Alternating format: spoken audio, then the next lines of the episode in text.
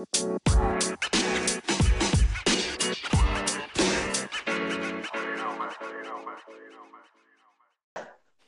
bonjour à toutes et à tous et bienvenue dans l'épisode 19 du podcast Malik 2 pour m'accompagner aujourd'hui l'équipe habituelle, euh, les dirigeants de Malik 2 avec euh, Laurent Mazur. Salut Laurent. Salut, salut Dorian, bonjour à tous. Et puis Philippe Dechter. Salut Philippe. Salut Dorian, bonjour tout le monde. Bon, les amis, le, championnat faisait son, grand retour ce week-end avec la 21e journée, après une semaine de, Coupe de France, une 21e journée marquée par euh, plusieurs événements, dont quelques faits d'arbitrage qui ont, fait euh, parler, qui ont un peu fait polémique, euh, dont on va débattre tout à l'heure. On fera également le point complet sur le mercato à deux jours de son terme. Ça peut encore bouger pour, pour quelques clubs. Et puis, pour débuter ce podcast, surtout, on va se concentrer sur la, la nouvelle performance de l'AC Ajaccio Vainqueur sur la pelouse de Caen, 1-0 dans le temps additionnel, avec une belle praline hein, de Mohamed Youssouf en, pleine lucarne à la 92e. Et puis, euh, je pense que nous avons d'ailleurs euh, la personne peut-être la mieux placée pour nous en parler, puisque nous avons le plaisir d'accueillir Mathieu Coutader, le milieu de terrain de l'AC Ajaccio, et puis passeur décisif sur cette action. Salut Mathieu. Bonjour à tous. Euh, bah, ma première question, forcément évidente, c'est comment euh, comment s'est décidé euh, ce coup franc joué à deux là dans, dans, le temps additionnel? Tout le monde pensait que que le ballon allait être mis dans la boîte classiquement, et puis finalement, il y a eu ce décalage sur Mohamed Youssouf qui, qui marque ce but décisif. Oui, bah écoutez, on a quand même pas mal l'habitude de travailler les, les combinaisons, mais sur ce coup-là, je vous avoue que euh, j'ai voilà, j'ai assez longuement, hein, il y a eu pas mal de temps avant que l'arbitre passe le mur. J'ai assez longuement analysé euh, euh, ce qui pouvait être le plus efficace pour, pour qu'on puisse marquer. Et puis bah, je vois, je vois très rapidement Momo des, voilà, démarquer seul aux abords des 18 mètres. Donc j'ai pensé que c'était la meilleure solution pour, pour pouvoir ouvrir le score. en plus, c'est une combinaison comme on a vu aussi face à Lens, si je ne me trompe pas. Euh, un peu le même système euh, Oui, on l'avait fait l'année dernière. Euh, c'était Yo Caval qui me l'avait donné au PFC, comme ça, aux abords de la surface. Et j'avais réussi à marquer aussi. ouais, après, écoutez, ça, je pense que c'est des combinaisons, je vous avoue, que celle-ci n'a pas été travaillée. C'est juste une analyse que j'ai faite de la situation et qui fait que. il y avait, c'était comme ça. Il y avait forcément tous les canets dans la surface, quoi. À la 92e, bon, quand il y a 0-0, ils étaient à 10. Et puis mon objectif sur ce coup-là, c'était que le joueur du mur, ils avaient composé un mur à deux, c'était que, euh, bah, que, que, je la mette en retrait et que je cache mon geste jusqu'au dernier moment. Quoi. Voilà, du coup, ça fait une passe décisive en plus quand même pour les. Même si c'est, elle n'est pas très longue, mais il fallait qu'elle soit bien dosée. Voilà, Celle-ci peut-être dans l'idée est, méritée. Maintenant, euh, tout le euh, tout revient à un moment hein, sur, sur, ce but, donc j'ai pas j'ai pas une grande. Euh, on va dire, voilà, c'est pas une très grande fierté de faire une Non, mais fallait, fallait, fallait, enfin, fallait oser quand même. Et puis surtout que, que Mohamed Youssouf, bah, c'est pas, c'est pas Gaëtan Courté, c'est, voilà, c'est pas forcément celui qui marque le plus euh, euh, à la Ajaccio. Donc c'était d'autant plus surprenant pour l'adversaire de, de, voir ça aussi, quoi. Ouais, bah après, pour, pour, là, je vais défendre Momo parce que Momo, c'est quand même un joueur à vocation offensive, oui, pas l'oublier. C'est un joueur qui joue normalement excentré et qui a dépanné euh, euh, Kaloulou euh, mm. sur, blessure. Il l'a très, très, très bien dépanné. Ouais, qui le fait très bien en plus. Il, a même surpris, il a même surpris tout le monde à ce niveau-là. Et en tout cas, c'est mérité de sa part parce qu'il a une très très belle patte droite. en tout cas, bah avec cette victoire, vous confirmez votre bon début d'année puisqu'il y avait eu la, la, victoire contre Grenoble lors de la, de la 20e journée. Euh, finalement, le petit, le petit coup de moins bien, entre guillemets, euh, de, de, fin 2019 avec ces deux défaites est, déjà effacé. Et puis, euh, bah, vous confirmez que vous êtes vraiment un, un, prétendant déclaré au top 5 maintenant. Vous pouvez plus trop vous, vous cacher, non Non, bah, après, je pense que ces, ces deux victoires confirment encore je, notre, on va dire, notre jeu depuis le début de saison. Mm. Je pense que c'est tout un, tout un ensemble. C'est depuis la, cette préparation jusqu'à aujourd'hui qui fait que notre notre, euh, dire, notre jeu voilà, est récompensé. Et, euh, et, par le jeu, on arrive à avoir des résultats. Euh, maintenant, ces deux défaites voilà, de, de 2019 euh, nous avaient pas ébranlé plus que ça.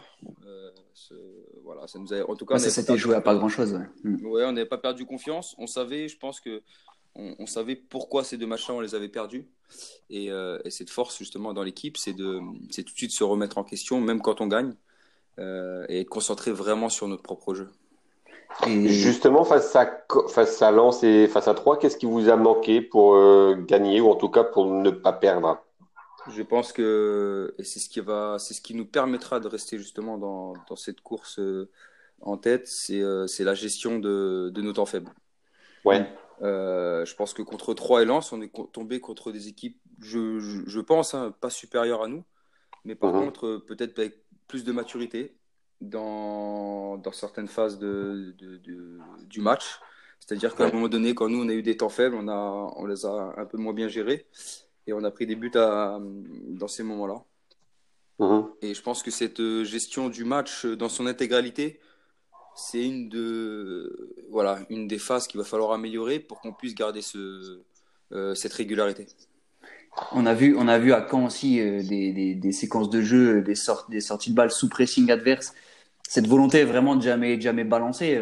par rapport à la saison dernière, c'est vrai que forcément là, il n'y a, a, pas la pression du maintien.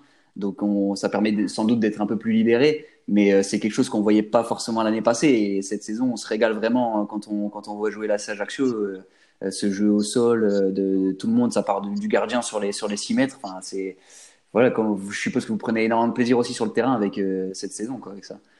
Ah oui, forcément, hein, quand on est footballeur, on aime, on aime jouer au foot. Mais encore une fois, je pense que cette façon de jouer n'est pas seulement pour le plaisir, elle est surtout efficace. Mm.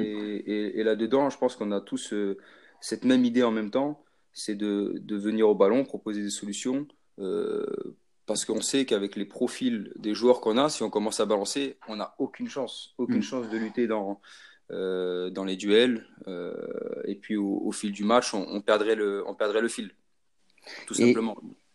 Ouais, et hum, est-ce que quand, quand, on voit le classement de la Sage Action, si on, si on rembobine un peu, est-ce que quand même il n'y avait pas un peu de, un peu de crainte euh, l'été dernier euh, avec le, mercato qui, est, qui, a, qui, a, été lancé tardivement avec les, les problèmes de, avec la DNCG Est-ce que, voilà, est-ce que l'été dernier il n'y avait pas un peu de peur quand même avant le début de la saison?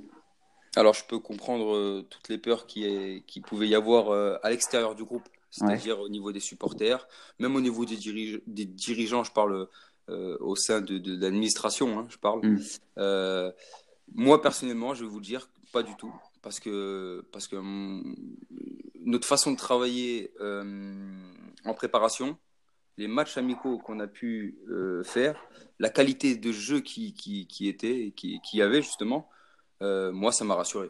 Hmm. Ça m'a rassuré. Je me suis dit, mais si on joue de cette façon-là, en plus de ça, avec quelques recrues, il n'y aura aucun souci. en tout cas, il n'y aura, pas de, y aura pas de crainte. Alors, euh, de dire qu'on serait là-haut, non, euh, je ne le pensais pas non plus, mais en tout cas, euh, sur notre qualité d'équipe, moi, j'avais aucune crainte là-dessus. Alors justement, Dorian en parlait, vous avez connu donc un été quand même mouvementé avec la DNCG. En début de saison et pendant même un quart de saison, vous a souvent associé avec le FCSM qui a connu un début de saison un peu comme le vôtre. Et puis il y a eu ce tournant c'était votre victoire dans le Doubs qui vous, euh, vous a permis toujours de prolonger cette série, alors que Sochaux a plongé depuis. Qu'est-ce qui différencie un, peu ces deux clubs qui, on le pensait, en, tout cas, étaient euh, similaires en début de championnat? Ouais, c'est bah alors là c'est c'est quand même difficile hein, de, de, répondre à ça parce que, je sais pas trop comment euh, comment ça se passe à Sochaux, je sais pas comment ils peuvent travailler la semaine, quelle est vraiment euh, c'est difficile de, de différencier la, les, les deux qualités de, du, de, de ces deux groupes. Mmh. Donc euh, c'est sûr qu'après, d'un point de vue euh, en tout cas administratif, voilà, euh, ça je pense que ça a donné quand même beaucoup de force aux deux clubs. Ça, je pense que c'est une certitude. Ça, ça a dû amener aussi à Sochaux beaucoup de solidarité en ce début de saison. Ça, ça les a aidés à, à, faire un très bon parcours comme le nôtre. Ouais. Ensuite, maintenant, tout ce qui est point de vue, pourquoi eux à un moment donné ont marqué le pas et nous on a, on a continué ça, c'est quand même difficile à, à répondre. Alors, pourquoi vous n'avez pas eu justement ce coup de mou euh, que les autres ont, ont pu avoir, justement? Nous, par rapport à, par rapport à notre qualité voilà, d'équipe, notre qualité de jeu, euh, mmh. je pense que voilà, on, on est vraiment, par rapport, par, rapport aux années précédentes, par exemple, euh, je note une, une grosse différence, c'est qu'on est vraiment concentré sur nos qualités à nous. C'est-à-dire que on a une forte envie, c'est d'imposer notre jeu offensif et d'imposer notre jeu défensif. Voilà, c'est mm. à nous de décider comment on défend, c'est à nous de décider comment on attaque.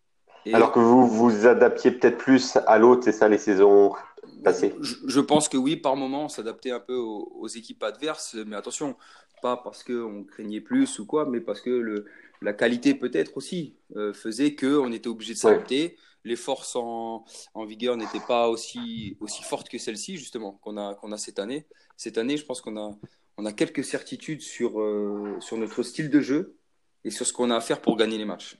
Et ça, je pense que ça, ça peut différencier. Et Mathieu, est-ce que le, le fait d'axer justement votre jeu plutôt sur l'aspect technique plus que sur l'aspect physique fait que vous avez peut-être moins de trous justement physiques dans la saison, mais c'est aussi ce qui fait que vous avez du mal à lutter euh, contre des grosses équipes qui sont qui ont un impact physique supérieur comme comme Lens et Lorient. Euh, non, par rapport euh, par rapport à ça, je vais, je un peu me répéter, c'est que je pense que quand je parle de justement quand on joue ces grosses équipes, justement, on, on est obligé d'avoir des temps faibles dans un match. Quand je parle des temps faibles, on ne peut pas dominer un match, euh, un match en entier, c'est pas possible. Et justement, c'est notre capacité à gérer ces temps faibles euh, en étant encore plus concentré, euh, en, voilà, en gardant un peu plus le ballon avec un peu plus de maturité dans, dans, dans certaines zones, dans certaines phases de jeu, qui fait que on arrive un peu mieux à passer ces, ces moments un peu plus difficiles dans un match où l'adversaire a de la qualité, a de la puissance physique et nous met à mal. Euh, soit, soit on va pouvoir combattre de cette façon, en s'améliorant tous, ou soit dans, dans, nos moments forts, et ça a été aussi le petit point noir de ce de, depuis le début de saison, euh, c'est d'être, je pense, plus efficace. Je pense que le ratio euh, occasion et efficacité, on peut, on peut vachement l'améliorer. Bon, on l'a vu, on l'a vu à Caen notamment, par exemple. Euh, bah parce qu'avant, avant le but, vous avez vraiment beaucoup d'occasions, euh, par exemple. Et, ce, ce, genre de match contre Caen, je vous assure que dans la saison, si vous, c'est sûr que vous n'allez pas analyser nos matchs contre Chambly, contre New York, contre équipes, mais, mais ça a été des matchs où on avait des demi-douzaines d'occasions très très mm. nettes, très franches, et au final, on gagne 1-0, 2-0. Vous voyez mm. Et c'est là peut-être aussi contre des gros cylindrés, là où ça peut se jouer, c'est hmm. que euh, ce ratio, il va falloir aussi l'élever pour pouvoir passer euh, ces moments plus difficiles, plus tranquilles, avec euh, un peu plus de buts d'avance. Et, par rapport au groupe que vous aviez il y a deux ans, qui, qui, termine troisième, tu sens que, c'est difficile de comparer, mais tu sens qu'avec le groupe de cette année, il y a aussi moyen vraiment de, jouer quelque chose jusqu'au bout. toi qui as, qui a connu il y a deux ans euh, la troisième place. Oui, c'est ça. Euh, ah oui, forcément. Il faut à partir du moment où on est, où on est parce qu'il y a ouais, ouais, parce qu'il y a deux ans c'était on va dire que c'était une équipe plus expérimentée. Il y avait Jean-Louis Leca au but par exemple dans les buts par exemple. Enfin il y avait plus de, de joueurs Gimbert aussi. Gimbert devant enfin, devant. Ouais il y avait de la alors la différence euh, était d'un point de vue aussi euh, peut-être voilà au niveau de au niveau de l'âge, je pense que voilà, on est une, équipe, beaucoup plus expérimentée. Euh, d'un point de vue euh, de qualité, euh, on était une équipe quand même un peu plus physique. C'est-à-dire mm. que dans le jeu, c'était beaucoup moins beau à voir, beaucoup moins. Voilà, mais on avait une efficacité avec, avec beaucoup d'expérience et une efficacité. Par contre, au niveau là, pour le coup, c'est au niveau ratio but, c'était c'était mm. impressionnant ce qui nous a permis de gagner beaucoup de matchs en, euh, en fin de rencontre et être très efficace, euh, notamment à l'extérieur. On avait une occasion, on la mettait. Et mm. après, on avait cette capacité, par contre, à, voilà, à fermer un peu, pas fermer le jeu, gérer. à, être, voilà, gérer, à gérer, c'est ça. Et ce qui est, ce qui est fort aussi, c'est que vous perdez quand même un élément important euh, pendant le mercato d'hiver avec le départ de Jérémy Choplin, qui était assez inattendu finalement, vu le début de saison. Euh, qui a fait le choix de revenir dans son club formateur du Mans. Et puis finalement, le, le rendement, on s'aperçoit qu'il change pas du tout quoi. Pour, pour, pour l'instant, euh, voilà, on, sent que malgré les, les changements, euh, les petites blessures, des fois de droite à gauche, les suspensions, quelle que soit l'équipe, ça, ça tourne bien quoi. Ouais, c'est ce qui fait aussi notre force, c'est que c'est que les jeunes, ceux qui poussent, même ceux du centre, quand ils viennent dans le groupe, bah, ils se mettent au, ils se mettent au diapason ils, répondent présent et ça crée une émulation. Voilà, ça crée euh, quelque chose aussi où, bah, les titulaires ils n'ont pas le temps de s'endormir. Ceux qui rentrent apportent Donc forcément, quand tout le monde est tout le monde est comme ça, bah c'est il n'y a pas beaucoup de creux. Il n'y a pas beaucoup de creux, c'est ce qu'il faudra, faudra jusqu'à la fin. Euh, il, il, vous en avait parlé un peu au groupe, euh, Jérémy, de son envie de, de partir au Mans. Euh, c'est vrai que c'est ça, de l'extérieur, on se dit, il joue la montée entre guillemets avec Ajaccio et il rejoint Le Mans qui joue plutôt le maintien. En, en, milieu de saison, de l'extérieur, c'était plutôt surprenant. Vous, vous, enfin, vous saviez qu'il avait l'envie de revenir au Mans? Bon, très sincèrement, il nous a parlé avec avec Yo Caval. Il nous en a parlé, je pense, à tous les deux dans dans les quelques jours qui qui ont suivi voilà, sa décision. Il nous en avait parlé, euh, il nous a demandé son avis par rapport aussi, je pense, à une certaine une possibilité de prolongation à, la CA. Hmm. Maintenant, ça, c'est un choix qui, qui lui revient. Euh. C'est sûr que c'est c'est une grosse perte parce que Jérém euh, faisait un très très beau début de saison.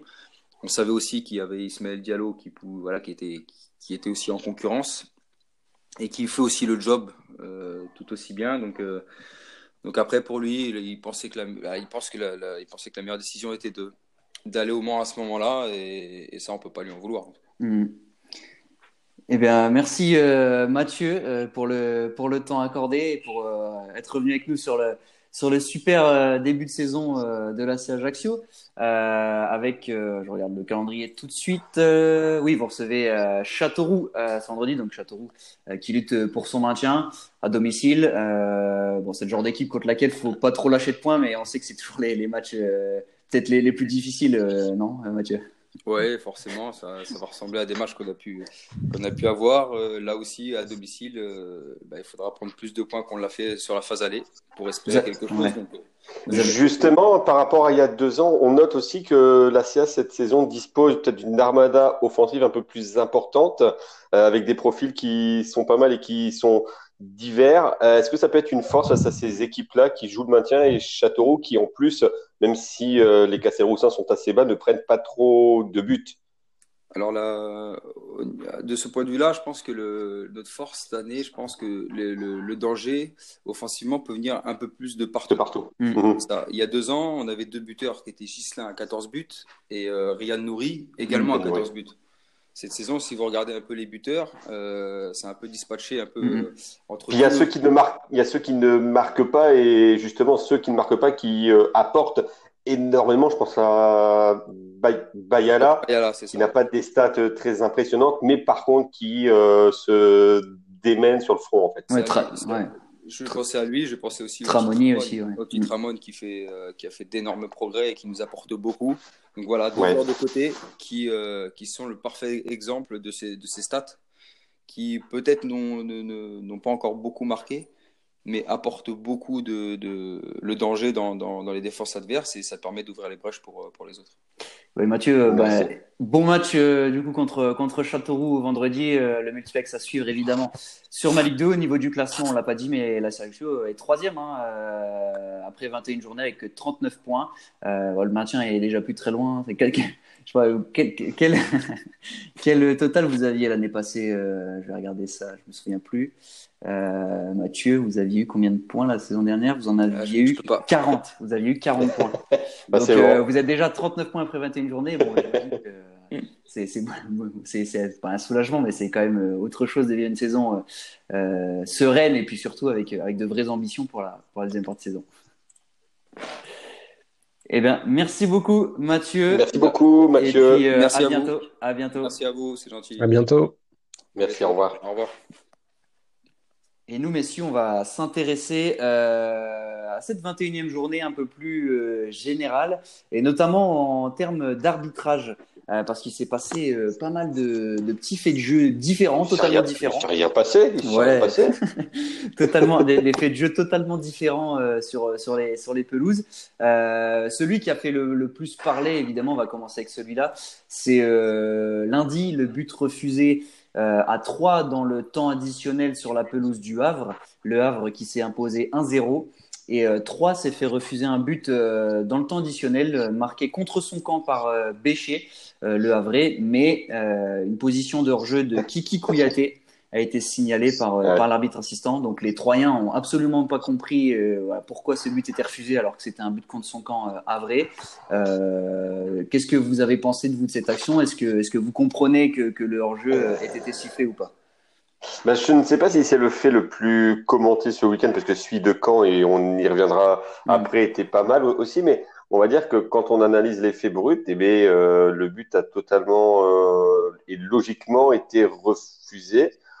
Kouyaté, euh, certes, ne vient pas totalement au duel, quoique, mais il est présent, et sa présence, on le sait très bien. Enfin, je, je doute que s'il avait reçu la balle sur sa tête, il n'en ait pas profité pour tenter sa chance. Il a été devancé par Becce qui, sous la pression, pour moi, donc forcément, a mis le ballon un peu où il le fallait, a marqué un très beau but. euh, un doublé. Mais un doublé, voilà, exactement.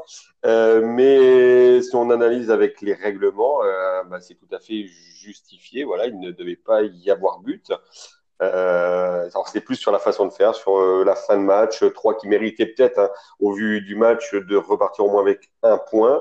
Il y a de la frustration, mais euh, son analyse est fait simple, il n'y avait pas but et pour moi il n'y a pas de discussion à avoir. Ouais, Philippe, Laurent Batles qui, qui comprenait pas trop hein, après le coup de sifflet final et, qui a visiblement pas eu beaucoup d'explications non plus. C'est ce qui en, fait, peut-être. Ouais, c'est ça, je crois. En fait, il voulait avoir une explication. C'est ce qu'il a expliqué d'ailleurs au micro de Canal Plus euh, après l'interview. C'est que lui, en fait, quand il va, il va voir l'arbitre, il est certes un peu énervé, mais il veut surtout comprendre. Et, euh, ce qui était intéressant, c'est qu'il y a eu une discussion avec euh, avec Tony Chaperon euh, après, justement, donc avec Canal Plus. Et, et, en fait, Laurent Batles, très honnêtement, a dit Je ne connais pas le règlement. Il dit Je, je ne sais pas s'il y a but ou pas, mais en fait, il dit J'aurais juste voulu comprendre. Et euh, c'est ce qu'on peut plutôt déplorer en fait de la part de l'arbitre, c'est sa, sa, réaction. Souvent, de, comme souvent. De tout de suite couper euh, toute conversation, en gros, comme s'il se sentait agressé, alors que Laurent Batles n'a pas été particulièrement vindicatif.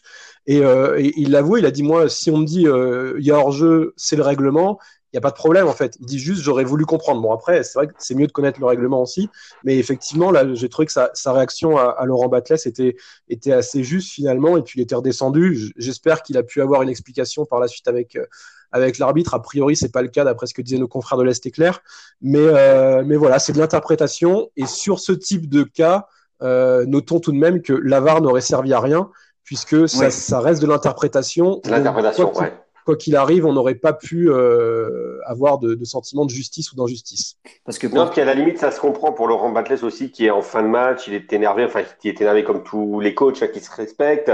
Il va avoir l'arbitre, il n'y a pas de geste déplacé de sa part.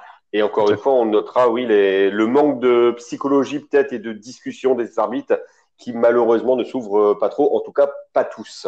Et parce que toi, Philippe, tu es du même avis que Laurent. Hein, tu, pour toi, le hors-jeu est justifié. Oui, pour moi, pour moi, il y a hors-jeu. Ouais, pour moi, ça, ça, je trouve pas du tout ça scandaleux que, mm. que l'arbitre siffle hors-jeu. Après, honnêtement, il aurait laissé le but ça m'aurait pas choqué non plus en fait. Enfin, ouais. parce, que, parce que moi, j'ai, je pense un peu comme vous, mais j'ai une action en tête euh, à vous soumettre et vous allez me dire ce que vous en pensez.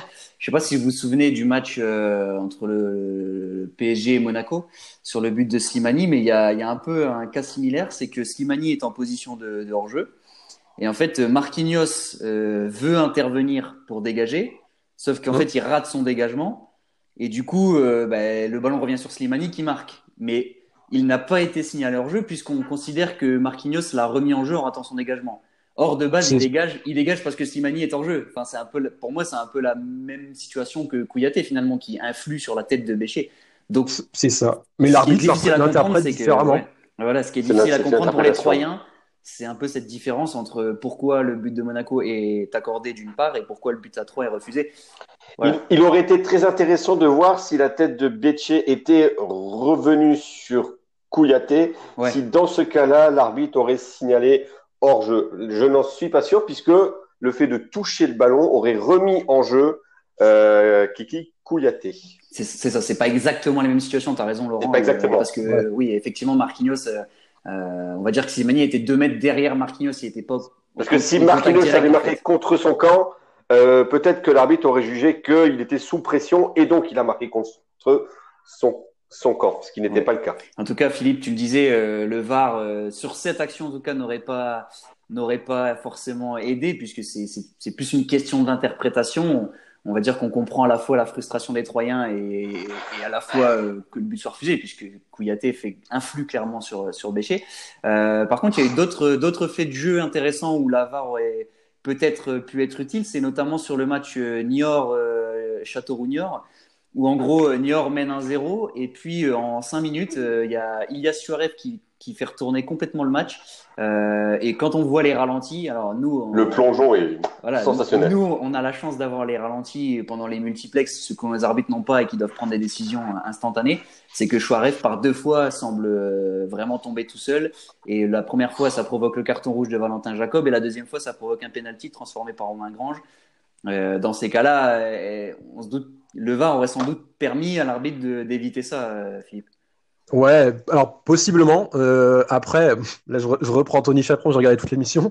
Euh, il a quand même réussi, lui, à trouver une faute. Hein. Moi, je sais pas. Moi, Exactement. il, a... Sur, le péno ou sur la première? Sur le premier, sur le premier, sur le premier. Ah, sur le donc bon, moi j'avoue que moi j'arrive pas à la trouver, mais bon pourquoi pas. Après moi j'ai j'ai envie de dire c'est des cas très très rares, euh, ça arrive quand même hyper rarement. Moi, j'aime bien les joueurs qui ont de la malice. J'ai toujours aimé. Euh, je trouve que ce qu'a fait Chouaref, euh, bah, c'est bien joué. Euh, c'est assez fort parce qu'en plus, il est connu quand même. Il a une petite réputation derrière lui. Si on rappelle, c'est lui qui avait fait expulser Baptiste Guillaume. Baptiste Guillaume. Qui avait, Guillaume, ouais, ouais, qui avait pété un câble parce qu'il se roulait tout le temps par terre et qu'au bout d'un moment, il était venu un peu le, bousculer pour lui dire bon allez, faut, ouais, faut, faut jouer quoi. Mais je pense, je pense qu'il aura de plus en plus de mal à le faire parce que là, enfin, je sais pas, les arbitres, ils, savent maintenant que Chouaref, euh, c'est un peu, euh, il a cette caractéristique. Voilà, moi, je pense, c'est vrai que ça, ça, retourne le match. Euh, après, bon, voilà, c'est des cas, ça arrive une fois de temps en temps. ça, ça va pas non plus changer l'issue totale d'un championnat. Non, mais bah, c'est quand même, quand même attention, pour Niort, hein. c'est quand même une équipe qui lutte pour le maintien. Euh, qui, qui, passe de 0-1 à 1-1 et qui, voilà, potentiellement, Niort menait 10 en plus. Voilà, Niort menait 1-0, euh, se fait égaliser, va être privé de Valentin Jacob pour le prochain match au moins. Euh, ça, bah, peut jouer, ça peut non, Mais si vous voulez, on regarde tous les matchs de Niort et à mon ah avis, vous allez voir que qu'il y a plusieurs cas où Niort a aussi. Alors c'est vrai que pour le coup, Niort c'est peut-être pas le bon exemple parce que Niort cette année ils sont pas forcément vernis au niveau au niveau des décisions, de mais de l'arbitrage, ouais. Ouais, voilà, c'est ça reste pour moi un détail et, euh, et, et, malheureusement, euh, ouais, ça fait partie du foot. Et puis il y a, y a, encore autre chose, c'est le euh, carton rouge rapide reçu par euh, par Benjamin Janot, l'attaquant de Caen euh, lors du match Caen à Saint-Jacques. Justement, bah, d'ailleurs, on, aurait pu en parler avec Mathieu Couter. C'est vrai que j'ai pas j'ai pas pensé à lui poser la question de comment il avait un peu vu cette action, même s'il était dans le camp opposé. donc en fait, à la 35e minute, 0-0. Euh, Benjamin Janot fait une faute dans un duel aérien, il reçoit un carton jaune, et donc euh, frustré, euh, la faute, elle, est, enfin, elle paraissait pas non plus voilà, énorme au ralenti, mais frustré de recevoir le carton jaune, il commence à applaudir à peine une seconde Monsieur Varela, qui directement dégaine le deuxième carton jaune, et donc carton rouge. on a fait un petit tweet voilà, pour pour constater euh, simplement que en ce moment, à chaque, chaque match arbitré par M. Varela le vendredi, débouchait sur des cartons rouges rapides. On se souvient d'Olivier Guégan qui avait été exclu euh, après 7 euh, minutes, je crois, lors d'un match de Valenciennes. il y a eu la semaine passée, enfin lors de la 20e journée, des cartons rouges contre Tertero de Rodez alors qu'il s'était pris un coup de coude juste avant. voilà, il y, a, il y, a, plein de faits comme ça. alors Jeannot n'a pas à applaudir, on est d'accord. Il n'a pas à applaudir la, la, la, la, décision de M. Varela, mais mais encore une fois, est-ce que c'est pas aussi une question un peu de, psychologie des, des arbitres, d'être peut-être un peu moins rigide euh, sur le règlement ou faire un peu de psychologie Un joueur qui reçoit un carton, qui est un peu frustré, ça peut arriver. Non? Si, ça peut, ça peut arriver. Tu as, tu as, raison.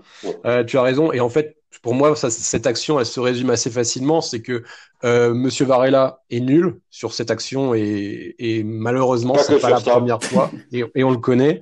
Euh, et Benjamin Genot est tout aussi nul. En fait, pour moi, les deux sont nuls et les, ouais, les deux méritent d'être exclus. Alors malheureusement, il y a, y a un arbitre et il y a un joueur, mais euh, c'est pareil. Les, enfin, les canets au niveau de l'attitude, on a vu même en deuxième mi-temps, il y a quand même des remplaçants qui ont réussi à prendre un jaune euh, en, mm. en, continuant à discuter. En fait, le truc, c'est ça leur sert même pas de leçon et ils se remettent même pas en question par rapport à ça.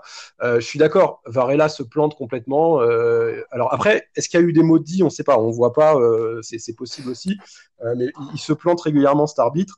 Mais enfin, c'est à un moment donné, les Canets, il faut aussi qu'ils se remettent en question. Euh, ils n'ont pas perdu le match à cause de Varela et ils n'en sont pas là à cause de lui non plus. Donc, euh, bah, finalement, ils vont jouer sans Jeannot, c'est peut-être presque un avantage.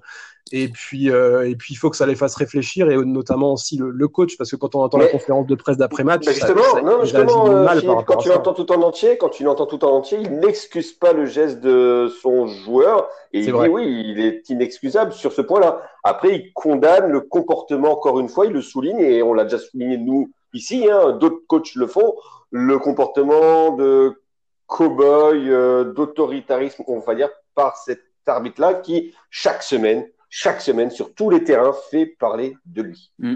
C'était plus mm. ça, ouais, c'était plus ça qu'on avait mis en avant. Puis il y a autre chose concernant l'arbitrage qui revient pas mal en ce moment, qu'on a constaté sur les réseaux sociaux, c'est euh, euh, les Lensois notamment qui trouvent que depuis que Olivier Guégan avait critiqué l'arbitrage avant Lance, euh, le fameux Valenciennes-Lens, VA obtient que aussi chaque semaine quasiment un penalty.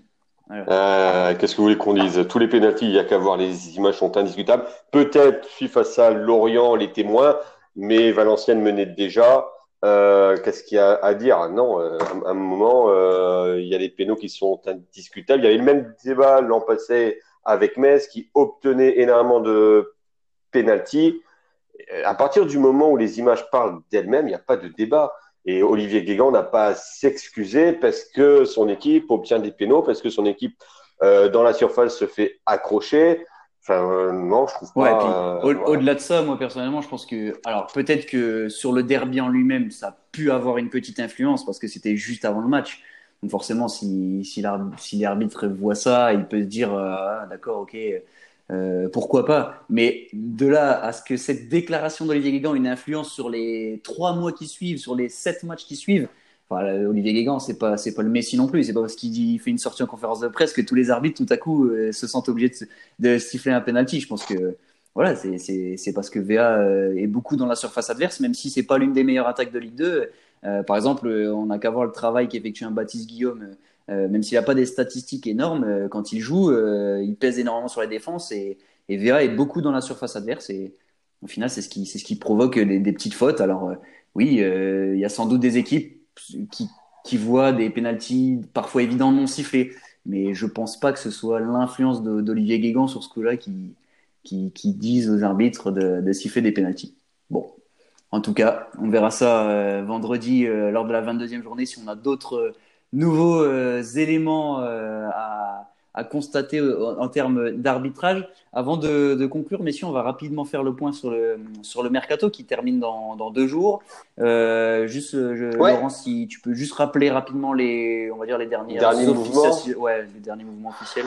Eh ben, depuis ce week-end, on va dire c'est surtout à Orléans où ça a bougé avec l'arrivée de Johan Molo et d'Alexandre Letellier. Johan Molo, ancien de Sochaux, qui signe pour six mois. Alexandre Letellier prêté par Angers, qui arrive en tant que gardien donc et qui pousse Thomas Renault sur le banc et Jérémy Vachou numéro 3. Euh, euh, voilà, c'est euh, une gestion étrange des gardiens du côté de l'USO.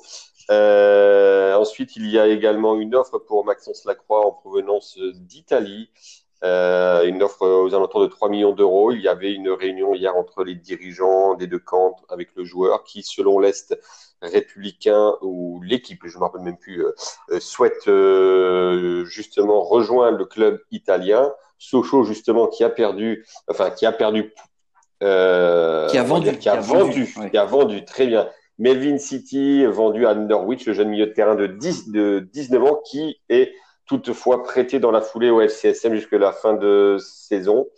Euh, donc voilà, ce serait un peu, c'est un peu comme euh, finalement Tino Kadewere au Havre. Sinon, qu'est-ce qu'il y a d'autre comme recrutement? Eh ben, Il y a une recrue du côté de de Rodez, pardon, Bart Stralman, qu'on mm. connaît peu, euh, qui euh, rejoint Rodez. Apparemment, selon le président Pierre-Olivier Murat, c'est le dernier renfort du RAF qui pourrait néanmoins se délaisser de plusieurs éléments d'ici vendredi soir, fin du mercato. Euh, autre transfert du côté de Sochaux, un prêt, celui d'Amadou Dia Ndiaye qui rejoint le FCSM. Un attaquant. un attaquant, exactement, attaquant du FCMS. Et sinon, et sinon, il n'y a pas grand-chose d'autre à, à, souligner, si ce n'est euh, Wilfried Bonny, qui ne sera définitivement pas avré puisque le joueur est parti en Arabie Saoudite, probablement pour un challenge sportif. Exactement, évidemment. Il n'a pas réussi à trouver d'accord financier avec le Havre et il part en Arabie Saoudite. En tout cas, il a profité du Havre pour se remettre en condition, même si en Arabie, je pense que même avec trois mois de vacances, on peut jouer au foot. Oui, voilà, après, il a profité. Bon, euh, le Havre, euh, le Havre euh, a accueilli aussi Wilfried Bonny comme il se doit. Hein, il n'a pas forcé les portes du centre d'entraînement. Hein, donc, exactement, exactement, C'était un, pari. Bon, voilà. Il, visiblement été un Et puis, comme ils ont gardé Tino, ça, ça aide aussi. Hein. Ouais, oui, c'est sûr. Et puis, bon, il n'y a, pas, a pas de raison de mettre en risque sa politique salariale pour Wilfried Bonny, dont on ne sait finalement pas vraiment ce qu'il aurait apporté. Quoi s'il avait consenti des efforts financiers pour, pour, là le challenge sportif, ok, mais bon visiblement s'il signe en Arabie Saoudite, c'est que c'était plus l'aspect financier qui le motivait plutôt que la, la performance, on va dire. Donc bon, peut-être que Le Havre a finalement euh, fait le bon choix. Euh, enfin, c'était un mal pour un bien pour pour Le Havre de pas signer Wilfried Bonny. Euh, du coup, à deux jours de, de la fin, rapidement, selon vous, quel club devrait encore, euh, enfin, devrait encore revoir un peu leur effectif là pour faire une meilleure deuxième partie de saison? Moi, j'avais pensé, euh, bah, il y a trois forcément qui, cherchent, qui cherchent toujours un, attaquant. Bah, trois, on voit que c'est limite. Hein. on l'a vu encore contre contre le Havre, même les entrées de, de bas en, deuxième mi-temps et surtout de euh, ah j'ai oublié son nom. Pintor? Philippe? Sako Toi qui as suivi le match. Sako, euh, bah, non, Sako. Euh, Isan Sako, ouais. Isan Sako. ouais. On a très très peu vu finalement les attaquants de Troyes qui ont eu du mal à se trouver. Euh, je pense que ouais, Troyes a tout intérêt à recruter un, élément devant. Euh, alors peut-être tout dépend aussi de la résiliation de Kevin Fortuné. On l'a mm. eu la semaine passée, qui devait encore recevoir sa lettre de résiliation de son club du Tractor FC, qui est dans le viseur forcément de, de 3. Alors, reste à savoir si ça se fera avant vendredi soir, mais 3, ouais, 3 devraient recruter.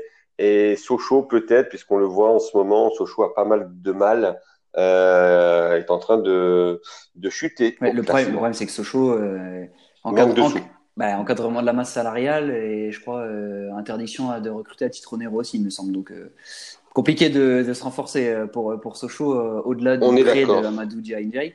Euh, toi, Philippe, qu'est-ce que tu avais ciblé un peu comme petite retouche à faire bah, moi, je trouve que l'effectif de Niort est toujours, est toujours juste. Euh, J'ai un, peu peur pour. Enfin, je pense qu'il faudrait, euh, il faudrait encore un taulier quoi, pour, pour épauler euh, Mathieu Sens derrière. Je pense que ça pourrait, ça pourrait faire du bien. Donc, euh, donc ils sont un peu fébriles quand même, je trouve, nos amis niortais. Et puis, il y a des clubs, par contre, qui devraient peut-être dégraisser un peu. Mm. Mais le problème, c'est comment ils vont faire. Genre, quand, quand je vois la liste des joueurs, mm. et notamment des attaquants qui servent à rien. Mm c'est quand même compliqué. Et, et, du coup rajouter encore un joueur dans cet effectif c'est compliqué. Le Paris FC c'est pareil. Ils sont encore 35 finalement euh, ça leur ferait pas de mal d'avoir des nouveaux joueurs. Mais le problème c'est qu'ils en ont déjà tellement mm. que, euh, que c'est compliqué. Donc j'ai du enfin ça va être dur pour ces clubs là de, de se lester de, de 3-4 joueurs d'ici la fin la fin du mercato.